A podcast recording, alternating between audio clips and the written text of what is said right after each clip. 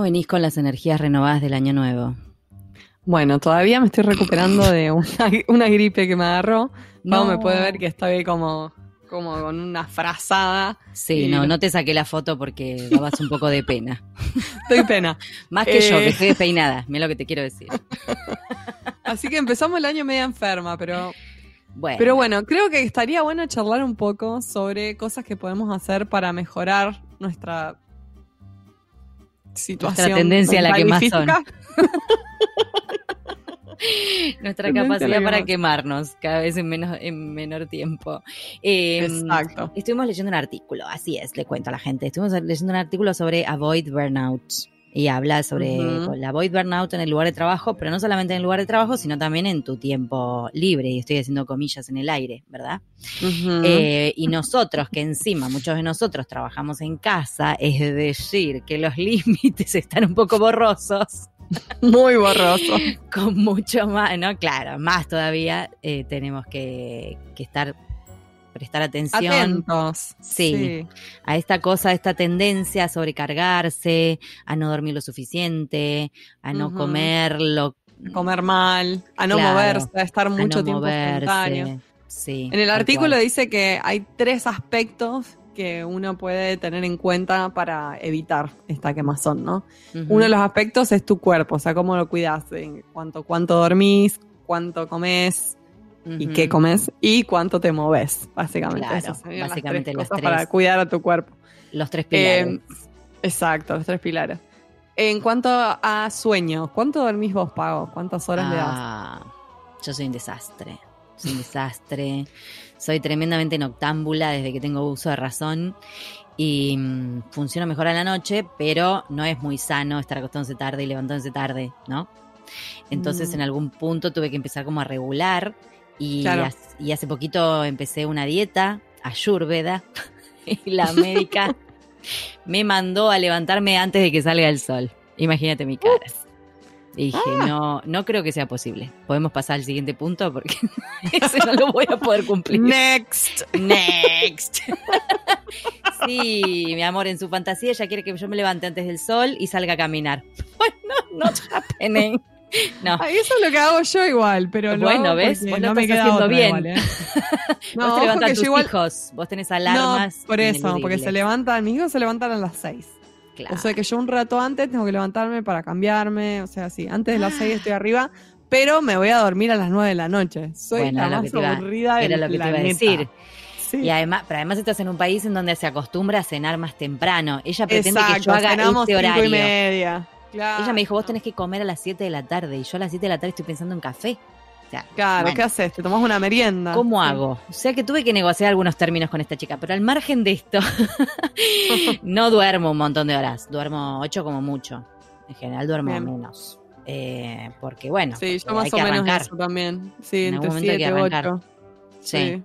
Y hace poco bueno, hace un par de entrevistas, viste que le preguntamos a Ernesto cómo hacía para despertarse para ir a interpretar temprano y dijo que comía manzana. Probé la manzana. Me despierta. ¿Y qué onda? no, ¿en serio? te lo juro. Me despierta. Es buen dato este. Es buen dato, ¿viste? Porque la banana también despierta, pero a mí me cae medio pesada, la verdad. Sí. es más pesada, ¿viste? Como para comer así a la mañana. La manzana, chicos, va como piña. Bueno, los consejos. Bueno, el otro aspecto, el otro aspecto a tener en cuenta es la personalidad. o sea, según tu personalidad, las decisiones que tenés que tomar durante el día para mantener tu nivel de energía alto.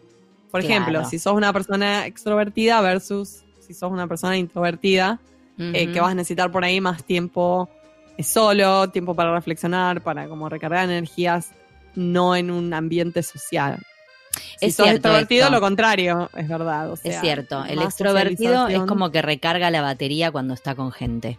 Es sí. Eh, que a veces hay gente que te dice, no, pero vení un rato para distraerte, ¿viste? Se hace una reunión y dice, no, pero vení un rato. No, y no todo el mundo recarga eh, un rato en una cervecería con la música a todo volumen y un montón de gente. No todo el mundo le pasa. Mira, yo te cuento que para mi marido cuando hizo, entró a la escuela de medicina le hicieron un test de personalidad y yo de curiosa lo hice atrás de él. Y es un test que es el Myers-Briggs, que te da como una letra para cada cosa. O sea, si sos extrovertido, si sos eh, eh, feeling or thinking, no sé si son más ah. mental o más de los... Bueno, anyways, a él le tocó exactamente todas las letras opuestas que la mía, o sea que somos 100% opuestos.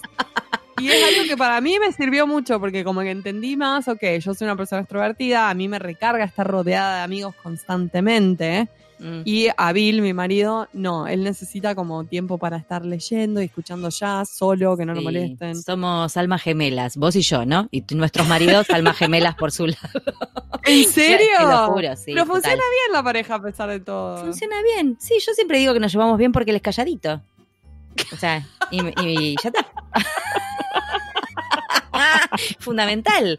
Alguien que habla mucho. ¿Sabes que para mí, en nuestro caso, también los opuestos se atraen? Porque ha, resultado. Sí, hay algo ahí que. ¿Sabes que Para mí es una cuestión de yin y yang. Es como que el otro te regula un poquito, ¿no? Sí. Como, sí, como que cada uno regula al otro.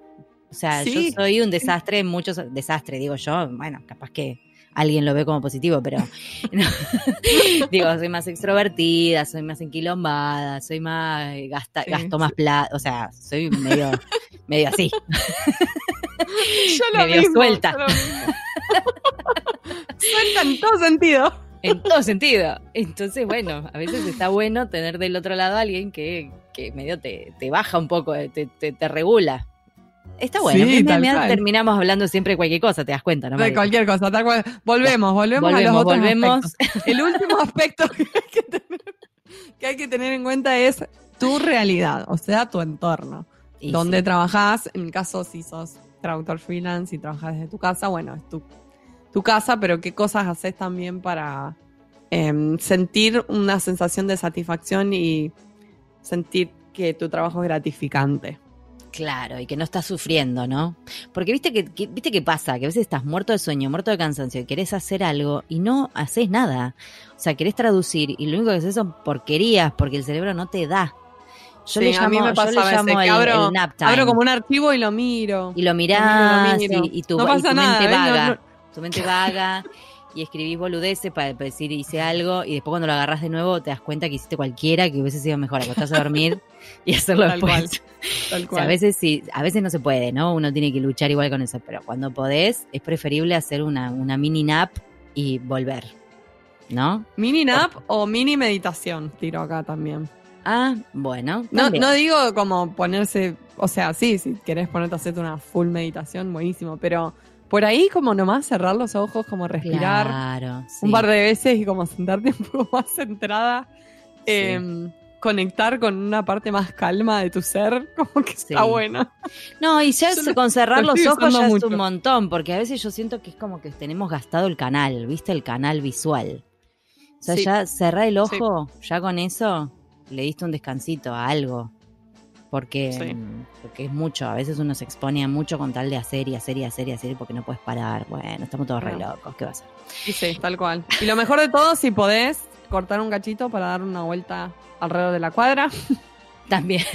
y mover un poco las piernas y que se mueva la sangre. Eh, como que sirve un montón también. Te, reayuda a aclarar. es cierto, es cierto también. Bueno, eh, no sé si va a servir de algo todo lo que dijimos. Eh, si alguien aplica algún consejo, después nos cuenta, ¿no? Eh, por el momento vamos a pasar a nuestra entrevista, que es muy interesante. Contame, ¿de qué se trata? Se trata de DTP, que significa Desktop Publishing, y es como puede ser el mejor amigo o el peor enemigo del traductor, según según tengas quien te lo haga o no. no, claro.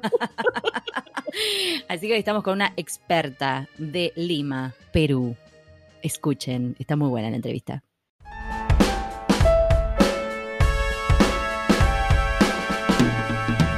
Hoy tenemos el gusto de entrevistar a Adriana Carvajal. Ella nació en Lima, Perú. Estudió comunicaciones en la Universidad de Lima y a la mitad de su carrera empezó a trabajar como coordinadora de proyectos de traducción en una empresa argentina con sede en Lima. Lideró un equipo de gestión durante algunos años hasta que cambió de rubro dentro de la empresa para especializarse en DTP, también conocido como Desktop Publishing, abriendo por primera vez el área en la sede de Perú. Se desempeñó como coordinadora de gestión de proyectos de traducción y em, DTP en los Juegos de Panamericanos y para Panamericanos de Lima 2019. Actualmente es docente de gestión profesional y multilingual desktop publishing en la carrera de traducción e interpretación profesional de la Universidad Peruana de Ciencias Aplicadas en Lima. Adriana, es un placer tenerte aquí con nosotras en Pantuflas. Bienvenida. Muchas gracias, muchas gracias. ¿Estás en Pantuflas en Lima o no? Y sí, ahorita sí, pero hace mucho tiempo. Porque estás en tu casa hoy. Entonces pudiste pantuflear. Muy bien. Bueno, a nuestros podcasts escucha les cuento que estamos eh, triangulando Buenos Aires, Los Ángeles, Lima hoy. O sea que hoy la única que tiene frío es Marina. Sí, estoy acá toda emponchada. Nos toca, nos toca la humedad de Lima y de Buenos Aires, que me estaba contando Adriana afuera de, del aire, digamos, que es muy húmedo Lima. Yo no sabía, la verdad. No tenía idea, así que no, no me voy a poder escapar a Lima cuando la humedad de Buenos Aires me moleste. Va a tener que ser otro lado. Bueno, Adriana, muchas gracias por, por charlar con nosotras. Contanos un poco, eh, porque hay mucha gente que escucha este podcast que, que por ahí todavía no se recibieron o que son traductores noveles y todavía no conocen muy bien en qué consiste el DTP.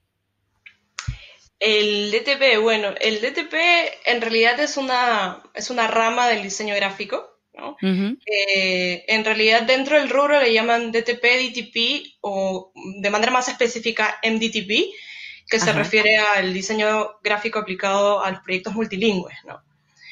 Eh, y en realidad lo que hacemos dentro del DTP o DTP es em, tratar de, dentro del el proceso de, traducción, tratar de, por ejemplo, obtener el texto que no sea editable eh, para poder eh, traducirlo, trabajarlo. O en, en otros casos, ¿no?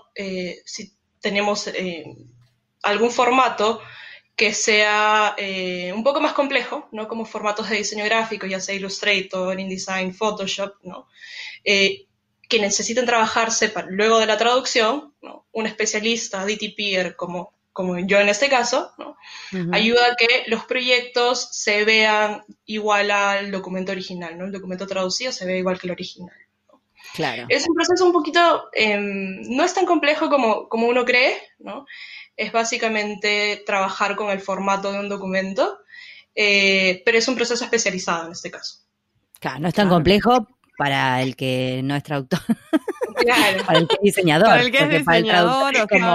sabe el formato.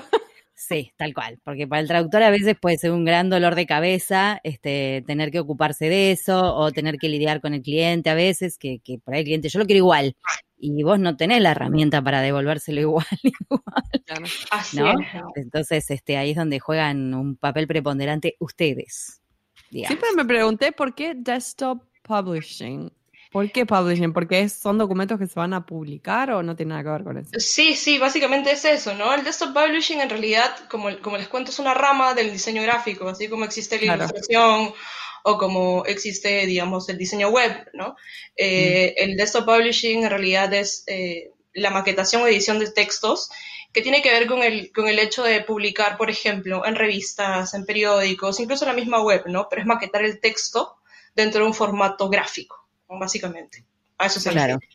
Perfecto. ¿Y cuáles son los desafíos cuando se trata de proyectos multilingües? Y esa es una pregunta em, que siempre nos hacen, ¿no? En realidad, en realidad em, tiene que ver mucho con, em, con lo que hacemos, eh, sobre todo dentro del rubro de la, de la traducción. Nosotros como desktop publishers lo que hacemos es eh, trabajar con el texto como materia prima, ¿no? Y muchas veces, em, de hecho en todos los casos, el documento que se va a traducir viene de un, idioma original y pasa a un idioma meta. Entonces, mm. lo que nosotros tenemos que tener en cuenta como desktop publishers, o en este caso dentro del rubro como multilingual desktop publishers, es tener en cuenta em, las reglas del idioma original y del idioma meta, ¿no? Eh, como es, probable que ustedes conozcan, ¿no? Eh, cuando uno traduce del inglés al español, sabemos que el, español crece en, comparación al, inglés, ¿no? Entonces sabemos que tenemos que utilizar diferentes herramientas de diseño gráfico como para poder adaptar el texto una vez que salga de la traducción, ¿no? O reglas como, por ejemplo, sabemos que eh, en el alemán las palabras son muy largas, ¿no? Entonces es un desafío para nosotros como diseñadores saber qué hacer con el texto para poder adaptarlo. ¿no? Ese tipo de mm. cosas, sobre todo, que tienen que ver con las reglas de, del idioma, ¿no? con las reglas o particularidades en realidad del idioma. Claro. claro. Choca, choca la particularidad del idioma con las exigencias del diseño, porque a veces ah. eh, si el cliente quiere todo en la misma página, bueno, Claro, queda una cosa chiquitita que no se lee. ¿No? Ahí empieza, ahí empieza el tire y afloje entre, ¿no? Andar este choriceando la traducción y tratar de que entre el cuadradito. Sí, sí, sí. Es bien complejo porque eh, los proyectos son todos diferentes, ¿no? Por ahí que pasa que el cliente te dice, este es un manual, pero quiero que como es un manual, eh, el documento sea bilingüe en una sola página. ¿Cómo haces para poner ambos idiomas en una sola página cuando el original tenía una sola página y se veía bien? Entonces, como diseñador tienes que saber cómo adaptarlo, por ahí que cambiarle de cierta forma el formato, ¿no? Eh, pero trabajar mucho de la mano con, el cliente, con, en, el caso, en el caso que estés trabajando con un gestor, con el gestor, ¿no? Y con el traductor, los lingüistas que estén involucrados para tener un producto final que sea eh, finalmente publicable, ¿no? Que sí, sea claro que deje contentos a todos, por lo menos. o al que paga, yo qué sé. Em, muchos, muchos clientes eh, nos piden a veces que traduzcamos respetando el formato, ¿no? Esto que te decía, ¿no? Que a veces el cliente te dice, lo quiero igual, y el traductor no lo puede hacer, ¿verdad? Em, ¿A tu entender es algo que se debe cobrar aparte? Mira, para darte una respuesta concreta, o quisiera yo darte una respuesta concreta, pero te tengo que decir sí y no. Ajá. ¿Por qué? A ver, en el caso del no, es porque depende mucho con, el proyecto que estés trabajando, ¿no? Claro. Eh, en la mayor parte de casos, no siempre, ¿no? Pero en la mayor parte de casos vas a trabajar con proyectos simples, ¿no? Digamos, tienes un documento en Word de una, dos, tres páginas, etcétera, ¿no? Pero que no tiene un formato mucho más complicado, ¿no? no tienes saltos de páginas, eh, no tienes eh, formatos de, colores en el texto, no hay, no hay tanto que trabajar, eh, pero tú ves que es bastante texto, ¿no? Y piensas de repente que necesitas a, un diseñador para darle formato, pero de repente no, ¿no? No es un proyecto que requiera mucho más. Entonces, si tú pasas el documento a traducir y ves que por ahí crece, o sea, chica y se mueve, y es algo que eh, como traductor no te toma mucho más tiempo de acomodar que, digamos, 20 minutos, 30 minutos, hasta una hora, ¿no? Que no es nada complejo. Eh, a veces el cliente aprecia que tú le des un documento, un documento bueno, bonito y que no, no eh, sufre muchos cambios, ¿no? Ahora, si nosotros estamos hablando de un documento mucho más complejo, ¿no? Un documento de Word que tiene muchas columnas, tiene saltos de páginas, o incluso ni siquiera un documento de Word, ¿no? Un documento más especializado como algo que suele mandar, documentos en Illustrator, en InDesign, incluso en el mismo Corel, ¿no? En PDF, que, no En PDF, por ejemplo, cómo se hizo, tal cual. Eh, que son complejos, ¿no? Que, que de repente no, tú lo ves y no es algo difícil, pero tiene su complejidad al momento de manejar una herramienta y necesita un especialista, claro que sí necesitas cobrar eh, cobrar por el, proceso. Digamos que así, así como eh, la traducción es un, es un agente dentro del proceso lingüístico, ¿no? el DTP también. ¿no? Así como tienes la traducción, tienes la revisión, tienes la gestión, la localización, el DTP también es un proceso dentro. Y así como es un proceso que lleva su espacio y su tiempo para poder eh, desarrollarlo, necesitas, ser, necesitas cobrar por esto, ¿no? porque es un proceso especializado. Yo creo que sí, en ese caso. Sí tal cual. Sí, especializado y lleva, lleva mucho tiempo, en realidad. Sí. Todos hemos luchado con documentos que no nos quedaba bien el formato por muchas horas. Sí, algo, algo que yo, no sé, em, yo, yo utilizo diferentes herramientas, como, como les comenté en algún, en, un, en algún momento, mm. aparte de Desktop Publisher, también soy gestora. Entonces, eh, utilizo herramientas eh, que ayudan a, la traducción, como por ejemplo, eh, tengo, tengo mucha facilidad para, utilizar Trados. ¿no? Y Trados tiene una pequeña herramienta dentro de una pequeña opción que se llama pseudo traducir. No sé si en algún momento han escuchado de esta, de esta opción.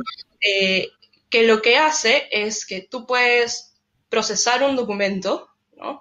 Antes de incluso eh, traducirlo, procesarlo para poder ver eh, cómo finalmente terminaría el documento una vez traducido. Dentro de, las opciones que tienes opción de pseudo traducir, tú puedes elegir el, idioma original y el idioma meta y trata de replicar eh, algunas reglas del idioma meta para que tú puedas tener una noción de cómo finalmente termina el documento traducido. De esta forma, tú puedes hacer un análisis previo de saber si vas o no vas a necesitar un especialista que te pueda ayudar eh, para darle formato final al, documento. ¿no? Es bastante interesante, yo la recomiendo. Es un muy buen, es un muy buen dato, porque probablemente no todo el mundo lo conoce. Yo recuerdo cuando trabajaba en una empresa, trabajé 10 años en una empresa, y los primeros años fue una lucha con algunos clientes internos con el tema este de los formatos, porque nadie quería entender que yo era solamente traductora.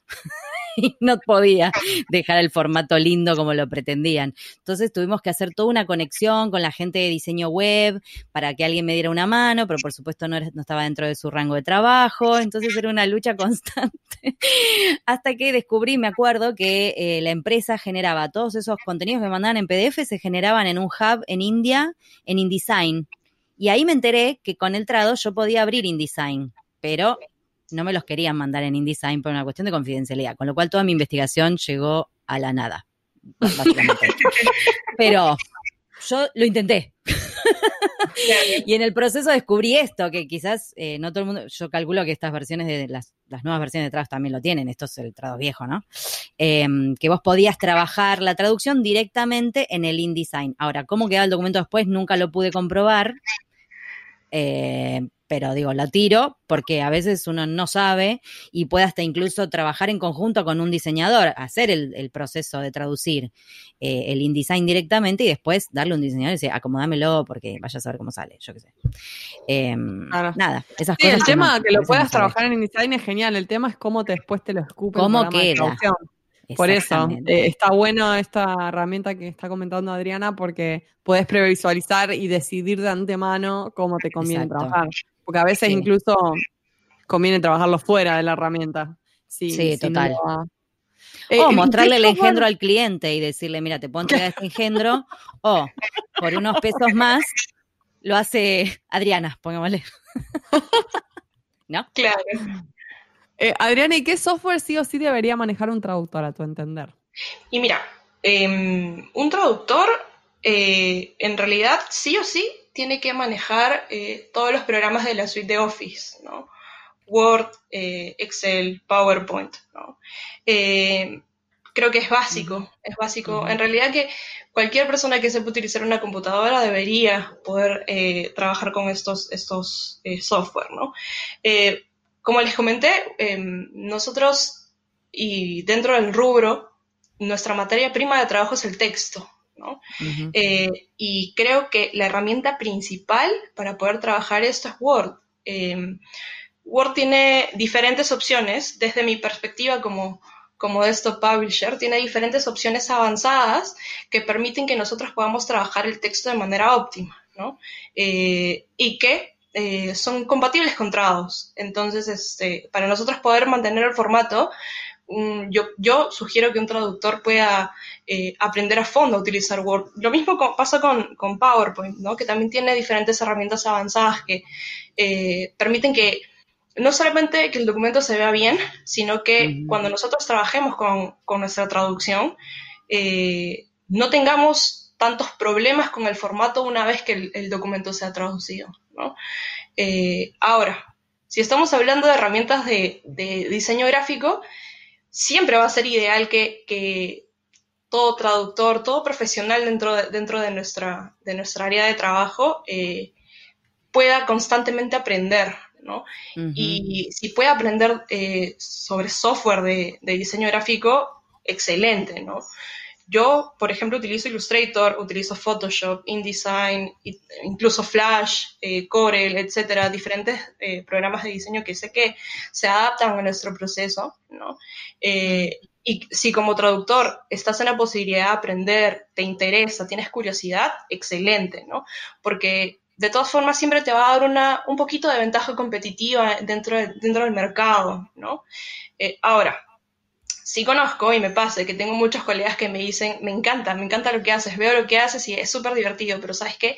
Yo particularmente no tengo facilidad con la tecnología, que es algo que sucede. Me encantaría aprender, pero no puedo, no tengo esa facilidad que tú tienes. ¿Qué puedo hacer? Eh, por ejemplo, hay una herramienta que tiene Adobe que se llama Bridge, eh, B-R-I-D-G-E, ¿sí? Eh, Bridge. E esta herramienta es un visor de, de, Windows, ¿no? Este explorador de Windows, en el que tú le das doble clic a una carpeta y te muestra los documentos que están dentro de esa carpeta. Eh, que tiene este software que es interesante. Eh, nosotros, por ejemplo, en un visor de Windows podemos ver que tenemos un documento en Word, que tenemos una foto, que tenemos un documento en Illustrator, pero no podemos hacer mucho más con eso. Esta herramienta lo que te permite es, eh, dándole clic o apretando la barra espaciadora, te abre el documento sin abrir el software. Entonces tú puedes visualizar desde este explorador qué hay dentro del documento, sin tener que tener, por ejemplo, Illustrator, Photoshop, InDesign, etc. ¿no? Entonces, eso es muy buen dato. Buenísimo, es buenísimo.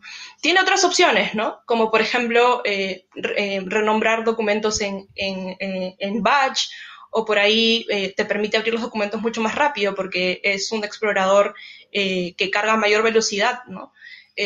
Pero, por ejemplo, esta, esta opción que tiene de poder previsualizar los documentos sin tener que abrir el software es muy buena, ¿no? Yo la recomiendo mucho para poder utilizar. Como gestora lo utilizo, como diseñadora lo utilizo, y creo que para cualquier traductor es una herramienta eh, que le puede ayudar mucho, ¿no? Muy buena, muy buena recomendación, muy buena, me encanta. Me parece que ya hay que ir tomando nota, ¿eh? Si estás escuchando el episodio, anda agarrándole el lápiz, rebobina, mira qué vieja que soy, rebobina, y escúchalo de nuevo. Em, Adriana, formaste parte del equipo lingüístico de los Juegos de Lima 2019. Eh, que ya hemos tenido invitada a Angie hablando de este tema y, vemos que, que, ha sido una experiencia muy linda para todos. ¿Cuál fue el reto particular en este caso en lo que respecta a tu labor. ¿Te, te acuerdas de alguna anécdota así, algo desquiciante o divertido o lo que sea? Mira, anécdotas tenemos, uff, esa ha sido una de las mejores, uff, sí, muchas, ha sido una de las mejores, mejores experiencias que por lo menos yo he tenido eh, en el ámbito profesional. Eh, pero creo que el reto, la valla más grande que tuvimos eh, dentro del equipo de, de DTP ha sido tratar de eh, primero, eh, que los jefes o, las personas que estaban a cargo del proyecto entiendan por qué es necesario contratar un equipo de DTP. ¿no? Creo que ese ha, sido, ha sido el reto más grande de todos, eh, porque lamentablemente si es que no, no eres parte de, de, este rubro o no lo conoces como lo conocemos nosotros, crees que traducir es sentarte, coger un texto y simplemente pasarlo de un idioma a otro y ya, ¿no? Eh, muchas veces las personas no entienden que eh, la traducción es un proceso, es realmente un proceso que conlleva muchos actores, ¿no? Y muchos sujetos dentro que, permiten que una traducción tenga una, calidad final, ¿no? Eh, y lamentablemente fue una lucha tener que hacer, por ejemplo, que nuestra jefa entienda primero qué es DTP, luego que acceda a tener un equipo, ¿no? En realidad el, equipo empezó solo conmigo, ¿no? Y fue, creciendo a medida que nos dimos, nos dimos cuenta que eh, dentro de la organización trabajábamos con publicaciones, ¿no? No, sea, no solo publicaciones hacia afuera, sino también publicaciones internas, ¿no? No tienen idea de cuántos manuales, cuántas guías, cuántos brochures hemos tenido que hacer solamente para nosotros o para los clientes internos, ¿no? Y aún así para clientes, clientes afuera, ¿no? Eh, y esa lucha creo que eh, finalmente fue súper satisfactoria cuando eh, nuestro, nuestro, equipo, en realidad mi equipo creció de, solamente ser yo a ser tres diseñadores y dos gestores. Entonces éramos un equipo de seis personas que manejábamos todas las publicaciones, ¿no? Y de verdad que fue muy lindo. Ahora, si quieren anécdotas, anécdotas graciosas, eh, por ejemplo, por ahí que nosotros eh, trabajamos con herramientas OCR, ¿no? Que son eh, ópticos de carácter, ¿no? entonces teníamos que por ahí trabajar con herramientas OCR porque estábamos contra la hora y el cliente no tenía el documento original y era como, por favor, ayúdanos a traducir esto ahora porque tiene que salir una publicación en 10 minutos, ponle, ¿no? Y hay que sacar el texto ahorita.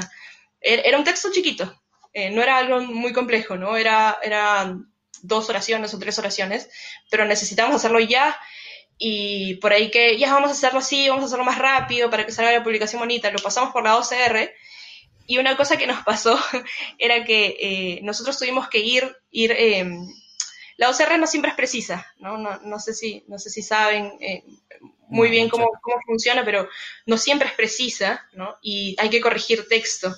Y en esa ocasión tuvimos que corregir casi todo el texto y nos salieron cosas muy graciosas, ¿no? Eh, y el OCR, para explicar a gente que por ahí no, entiende, yo te lo explico como yo lo entiendo, vos por ahí podés corregirme, pero yo lo entiendo como que es un documento escaneado que no podés procesar el texto sin antes como extraerlo con una herramienta, lo extraes al texto, pero no siempre se extrae tal cual, porque como estaba escaneado, algunas cosas a veces no se lee, la herramienta no lo lee bien. Como que reconoce el texto hace, en imagen. tildes, las comas o cosas así. O unas claro. y si pone otra cosa, ¿no? Sí, correcto. una F te la confunde con otra cosa, sí. Sí, he visto. Y el equipo hace poco salió en la portada de la revista de la American Translators Association, ATA Chronicle.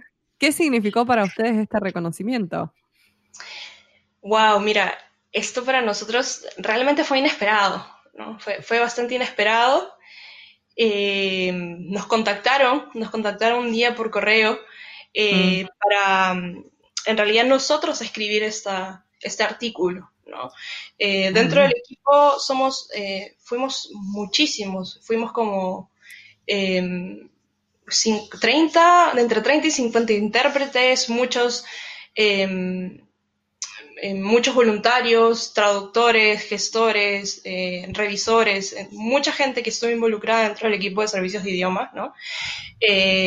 pero fuimos cuatro coordinadores y Angie, que fue nuestra jefa, y entre mm. nosotros los coordinadores y Angie decidimos poder escribir un poco desde nuestra perspectiva, ¿no? cada uno desde, desde la perspectiva que tuvo coordinando cada uno de, de estos equipos y escribir sobre nuestra experiencia, por un lado, nos dio mucha nostalgia, porque fue ya casi terminando todo el, periodo de los juegos, ¿no? Nos dio mucha nostalgia ver hacia atrás y ver todo lo que habíamos logrado, ¿no? Eh, y realmente, por otro lado, pensar que una, una, organización tan grande como la ATA y que, que esté interesada en lo que hacemos, ¿no? Y que esté interesado en, en el proceso que nosotros eh, hemos llevado a cabo dentro de un, un evento tan grande, eh, digamos que fue un honor, ¿no? Fue, fue un honor para todos nosotros. Eh, particularmente creo que em, a mí, a mí me, ha, me ha, tocado mucho eh, poder hablar y, poder explicar sobre lo que hacemos y dar a entender no solamente, no solamente nosotros como em, profesionales dentro del rubro, ¿no? Porque em, nos, nos, rodeamos de muchos, de muchos tipos de profesionales y darles a entender lo que, lo que hacemos dentro del DTP, ¿no? Explicar un poco qué es el DTP, eh, cómo entra el DTP dentro de, este proceso de traducción, ¿no? Eh, y sobre todo, cómo un equipo de servicios de idiomas dentro de un evento tan grande es importante, ¿no? Eh, sabemos que dentro de un evento tan grande hay diferentes, diferentes actores, ¿no? diferentes sujetos que hacen que un evento de esta magnitud eh, sea exitoso. ¿no? Y no podemos dejar de lado eh, que la comunicación es importante. ¿no? Y para nosotros poder comunicarnos de, manera exitosa, hay un equipo de profesionales detrás. ¿no? Entonces, este reconocimiento realmente ha sido, creo que muy importante no solo para nosotros, sino para, para el rubro, para poder exponer que eh, somos necesarios, ¿sí? No solamente en un evento, en un evento deportivo, sino en cualquier tipo de evento. En, para la comunicación, nosotros como profesionales somos muy necesarios, ¿no? Y creo que eh, desde nuestra posición, eh, por lo menos aquí en estos Juegos Panamericanos y para Panamericanos, eh, lo hemos podido demostrar y hemos podido enseñarlo.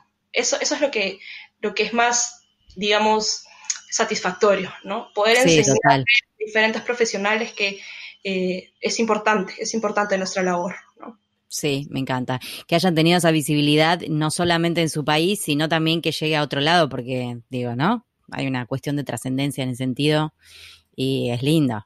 Me encanta. A mí me emocionó mucho cuando recibí la revista y, vi, y vi la foto del equipo y la reconocí a Angie, como que fue emocionante para mí, me imagino para ustedes. Sí, sí. La, vi en Instagram, la vi en el Instagram de Angie y dije, ¡ay, qué lindo! Que salió ahí la foto de todos este, que habían salido en la revista. Em, Adriana, mira, tengo una última pregunta que te voy a contar, que estamos haciendo en esta temporada de En Pantuflas, que es un toque futurística, digamos, una pregunta que le encanta a Marina hoy se la voy a robar, la voy a hacer yo. Este, y no hay respuestas correctas, por supuesto, porque esto tiene que ver con la visión de cada uno, nos interesa tu visión también. ¿Cómo ves al traductor del futuro? Mm, es una pregunta difícil. Eh, Obvio, sí, somos jodidas. Ah, nadie te ha visto, pobre. El traductor del futuro. A ver, mira, yo creo que em, no solamente es una pregunta difícil que puede tener una respuesta eh, que, te da a pensar, sino que creo que es una, es una pregunta un poco sensible, ¿no? Sí, eh, creo que parte de la naturaleza del traductor eh, es ser investigador, ¿no? Es ser investigador, es ser autodidacta. Eh, y por lo que yo he visto y he trabajado durante varios años aquí en este rubro, el traductor no se queda sentado, siempre tiene que estar investigando, no, no solamente para su propio beneficio, sino para, para el encargo con el que tenga que estar trabajando en su momento, ¿no? Aprendiendo, aprendiendo constantemente. Entonces creo que el traductor no, no, tiene que dejar de lado esa, esa, naturaleza, ¿no? Esa naturaleza curiosa. Creo que se habla mucho de, de la traducción automática, se habla mucho de la posedición, ¿no? Eh, y creo que estamos, estamos en una situación en la cual la tecnología no espera, la tecnología no nos va a esperar, la tecnología no, no va a parar solamente por, por nosotros y solamente para que nosotros entendamos qué es lo que tenemos que hacer, sino que tenemos que adaptarnos, ¿no? Entonces creo que eh, tenemos que aprender a utilizar la tecnología, ¿no? Eh, no solamente a nuestro beneficio, sino para ayudarnos, ¿no? Para ayudarnos a, a seguir desarrollándonos. Y creo que el traductor y el rubro en sí tiene que ir por ese lado, Investigar y aprender tiene que ser algo, algo constante. Y si nosotros podemos aprender a adaptarnos, eh, creo que nuestra disciplina como tal no tiene que, no tiene que desaparecer, que creo que es el miedo constante. Eh, si nosotros aprendemos a adaptarnos, eh, creo que siempre vamos a, como seres humanos, ser, ser necesarios y ser útiles. ¿no? Así que... tomar las riendas de la tecnología y no ser víctimas de lo que suceda con la tecnología, ¿no? Hacer... Tomar las riendas de ahí. Y la tecnología nos ayuda constantemente. Esto no tiene que ser algo diferente, ¿no? Entonces, este... Nada, es parte de nuestra naturaleza. Así que creo que tomar las riendas es lo, es lo, lo más importante, ¿no? Muy buena, sí. Muy buena recommendation. Aparte, hoy nos tiraste un montón de tips tecnológicos. Muy bueno, muy inteligente. Que después de esto, si no agarraste la tecnología por las mechas, querida, te vas al tacho. Adriana, muchas gracias. La verdad ha sido una entrevista muy, muy, muy, eh, muy interesante, muy informativa, muy divertida. No sé si vos la pasaste bien, espero que la hayas pasado bien. La pasé muy bien, muy bien. De verdad que sí, placer. Un placer conocerte. Muchas gracias, Adriana. Muchas gracias.